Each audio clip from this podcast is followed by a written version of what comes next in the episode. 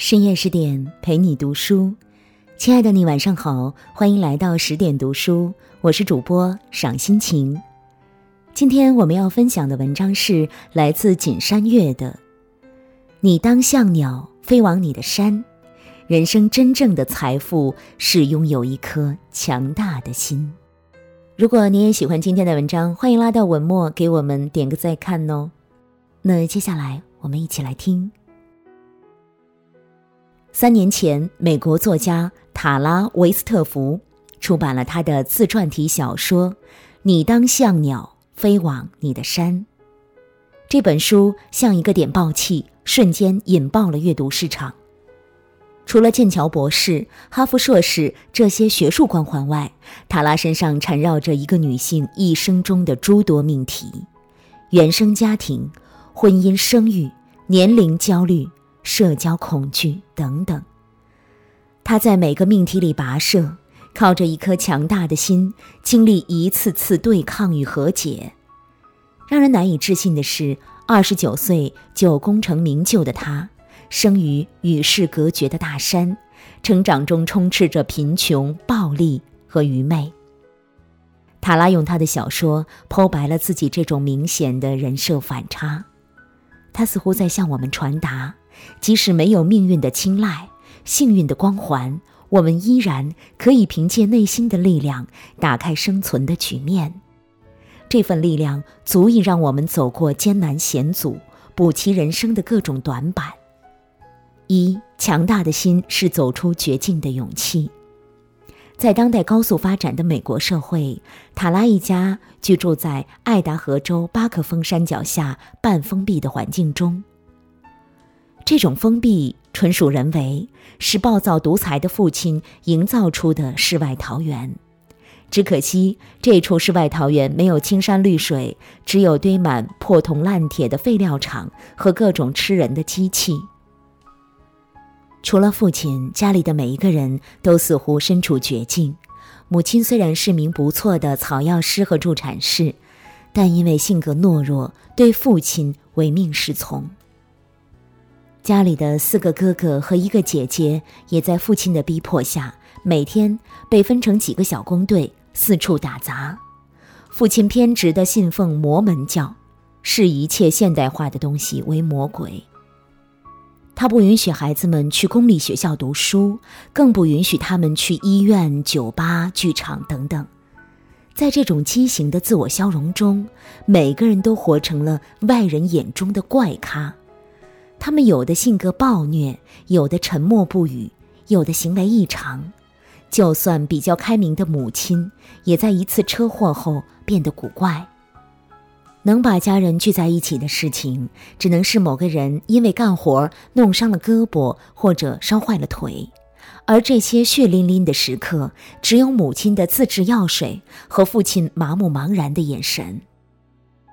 记得《排球少年》里有这样一句台词。正因为没有翅膀，人们才会寻找飞翔的方法。随着孩子们年龄的增长，他们或多或少进行过抗争，寻找过各自飞出大山的方法，但因为力道不同，人生轨迹也产生了云泥之别。最先奋起反抗的是三哥泰勒，他在某一天忽然丢下一句“我要去上学”，就独自远行了。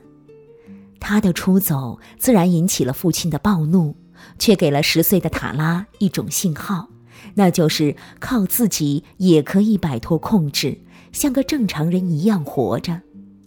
虽然没有上过一天学，但这并不妨碍他拥有和泰勒一样的梦想。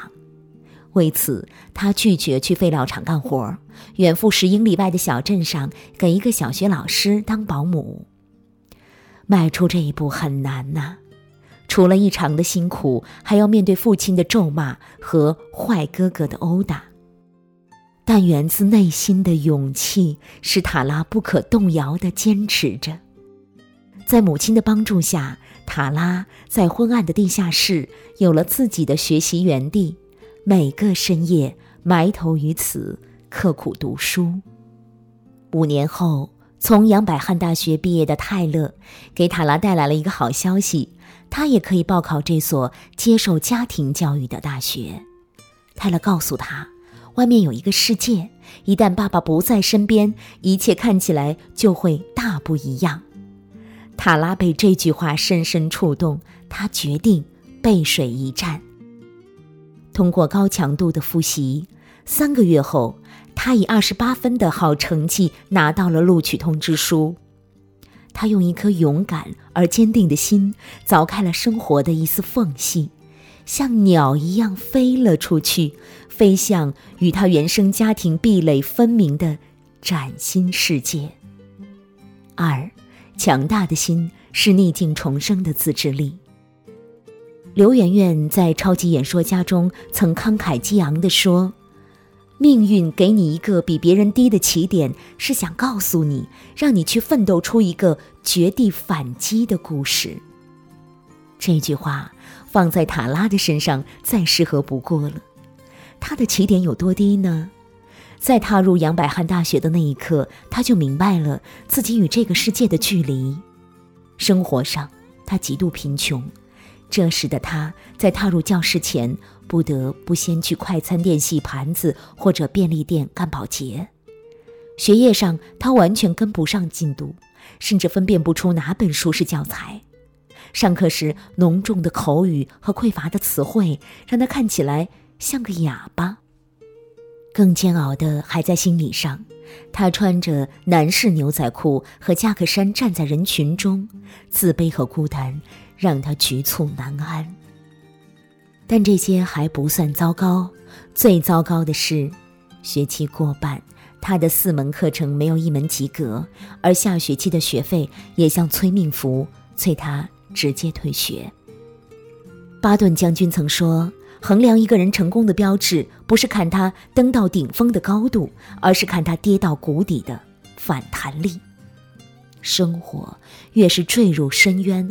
我们越是需要一份顽强的自制力，带我们重回山顶。面对退学的威胁，塔拉开启了魔鬼式训练。他每晚学到凌晨两三点，睡一小会儿，四点准时爬起来出门打工。他逼自己去和教授、同学请教，哪怕是个很蠢的问题，也一问到底。他刻意练习思考，时常为了想明白一个哲学问题不吃不睡。曾经吃的苦、受的累、被命运质疑和拒绝的压抑，如同被拉开的弓箭，在最后反弹的那一刻，让塔拉的人生有了更远的射程。学期结束，他以近乎完美的成绩取得了政府的奖学金，还得到了教授克里博士的赏识，推荐他去剑桥交流学习。在剑桥。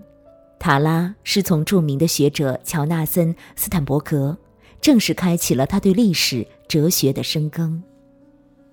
学期末的论文意外地得到了老师的极高赞赏，还让塔拉申请到了盖茨剑桥奖学金。这些钱支撑着塔拉继续前行，直到博士毕业。其实，与学术成就相比，塔拉最可贵的收获是在与命运的激情碰撞中，形成了自己的三观与意志。她不再是被父权软禁的孩子，而是现代社会的独立女性。这是真正意义上的重生。但我们不得不承认，塔拉以超低的起点完成的绝地反击，是一条实打实、甘苦自知的路。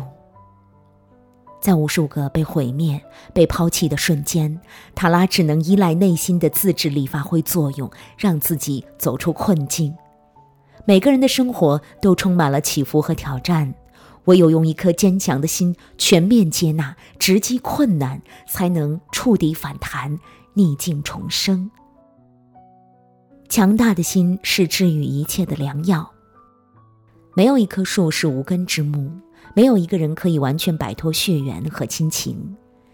这些年来，塔拉想销毁关于原生家庭的所有印记，但巴克峰的童年却死命地牵住他。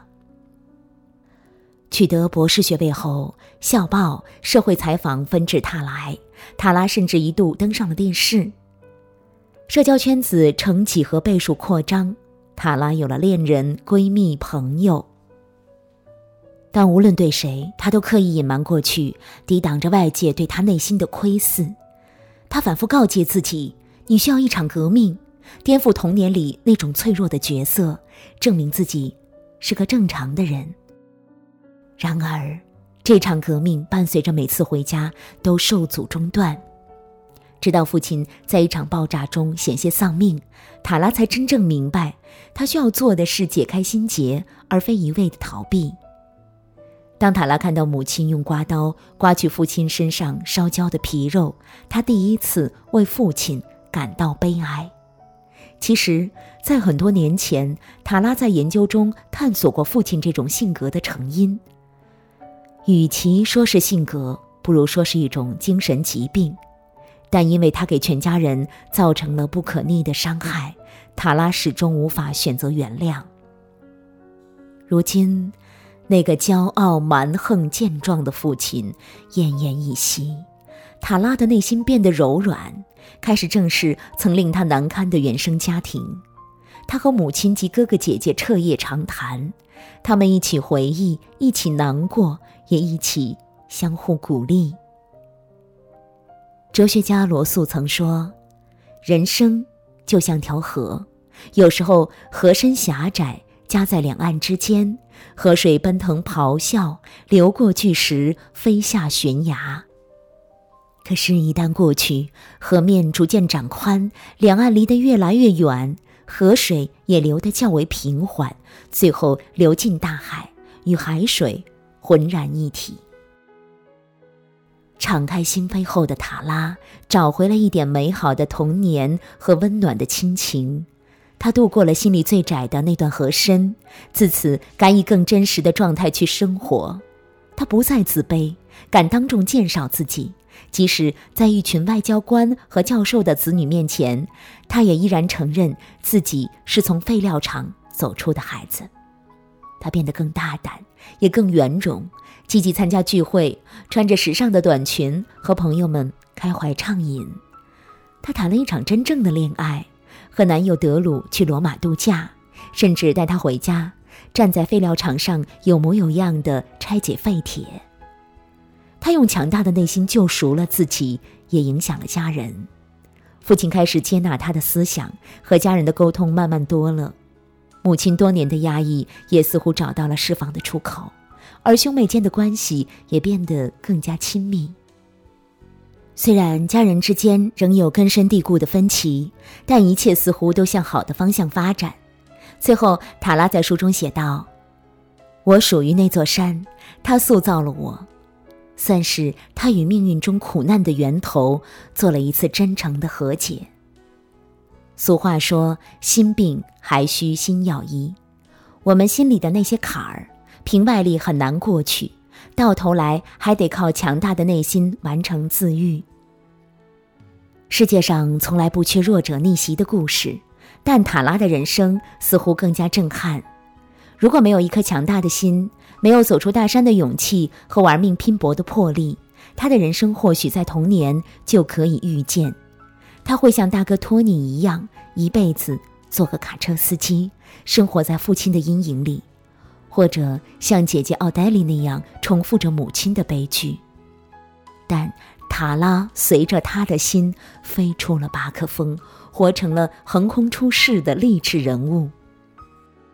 杨绛曾说：“沿着别人的轨迹，不一定能走到自己想去的地方。”只有走在自己的路上，踩下去的每一脚才会更有力量。人生最大的财富就是有一颗强大的心，内心强大的人才会在处处受阻的人生中找到心有所属的前路，并敢于为之拼搏到底。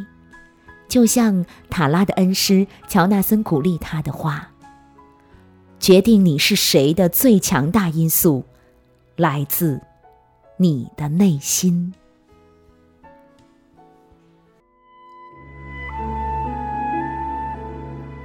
更多美文，请继续关注十点读书，也欢迎把我们推荐给你的朋友和家人，让我们一起在阅读里成为更好的自己。我是赏心情，我在美丽的渤海之滨，山东龙口，向您道声晚安，晚安喽！用我的声音让您安静而丰盈。